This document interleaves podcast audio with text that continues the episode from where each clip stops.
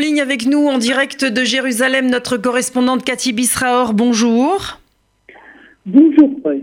Alors Cathy, nous allons évidemment ensemble parler euh, de l'Iran, un haut responsable iranien qui a menacé hier de s'en prendre à Israël et de réduire en poussière Tel Aviv et Haïfa si les États-Unis mettaient à exécution les dernières menaces de Donald Trump qui euh, se dit prêt à frapper 52 sites euh, iraniens, une menace qui est prise au sérieux en Israël.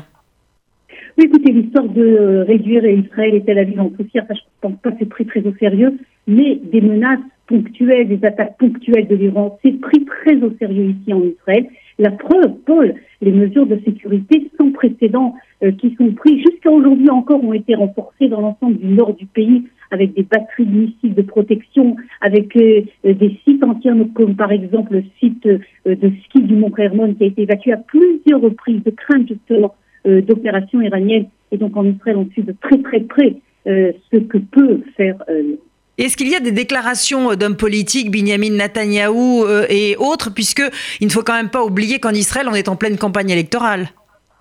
Oui, alors sur ce point-là, il y a une sorte de consensus, si vous voulez, dans la classe politique israélienne de faire preuve de beaucoup de prudence. D'abord, au sein du gouvernement, Netanyahou a donné l'ordre à l'ensemble de ses ministres, le silence pour ne pas, vous savez, on a vu dans le passé que des, déclarations euh, euh, verbales qui n'étaient pas totalement euh, exactes ont provoqué des tensions qui étaient totalement superflues. Et donc l'ordre a été donné de ne pas parler. D'ailleurs, vous, vous entendez très très peu des responsables israéliens parler. Les deux personnalités qui parlent, c'est Benjamin Netanyahu et c'est le chef d'état-major qui tous les deux d'ailleurs tiennent un langage très musclé, euh, sans, surprise évidemment. Du côté de l'opposition, du côté de Gantz, Benny choisit également une euh, ligne euh, très euh, claire en disant dans ce domaine-là, nous suivons entièrement la politique du gouvernement israélien, la politique de Tsahal, nous faisons confiance à Tsahal, et donc ce sujet-là, si vous voulez, n'est pas un sujet de controverse électorale. Alors, ce qui est clair, c'est que Benjamin Netanyahou, très rapidement, a euh, salué euh, l'action euh, américaine et le courage de Donald Trump.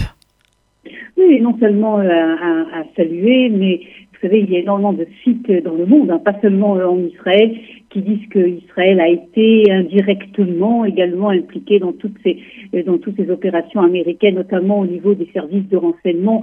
Et si euh, les spécialistes, les observateurs, euh, les spécialistes des affaires euh, iraniennes n'ont pas de doute qu'il y a une sorte de coordination, ne serait-ce que tacite, entre Israël, entre Israël et les États-Unis en tout en ce qui concerne l'Iran.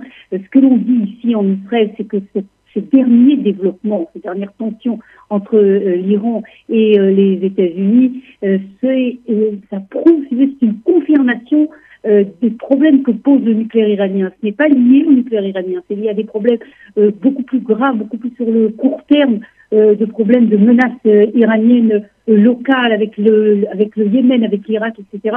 Mais ça renforce le fait, ce que l'on dit en tout cas en Israël, que toute l'affaire nucléaire iranienne devrait être révisé, réfléchi d'une manière beaucoup plus profonde par les Européens. Une toute dernière question euh, qui concerne justement le, nucléaire avec euh, euh, l'Iran aujourd'hui qui considère qu'il a les mains libres pour parvenir à ses fins et ses fins, c'est clair, c'est l'arme atomique. Écoutez, ça c'est véritablement la, thèse que défend Benjamin Netanyahu depuis plus de 20 ans maintenant, en disant que l'objectif très clair du régime des ayatollahs, c'est d'arriver à l'arme nucléaire d'une manière ou d'une autre.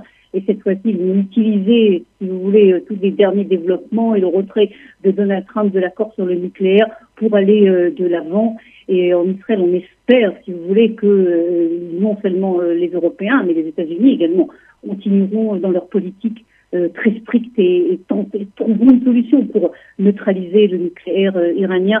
En attendant, en Israël, il faut dire qu'il y a également des voix pessimistes. C'est pour cela qu'il y a énormément d'informations comme quoi Israël développe euh, ces derniers mois, ces dernières années, mais surtout ces derniers mois, euh, des euh, techniques pour justement tenter de déjouer et tenter de déjouer sur le terrain, hein, des opérations sur le terrain pour déjouer justement cette course nucléaire iranienne. Merci infiniment Cathy, on se retrouve la semaine prochaine pour d'autres explications en direct de Jérusalem.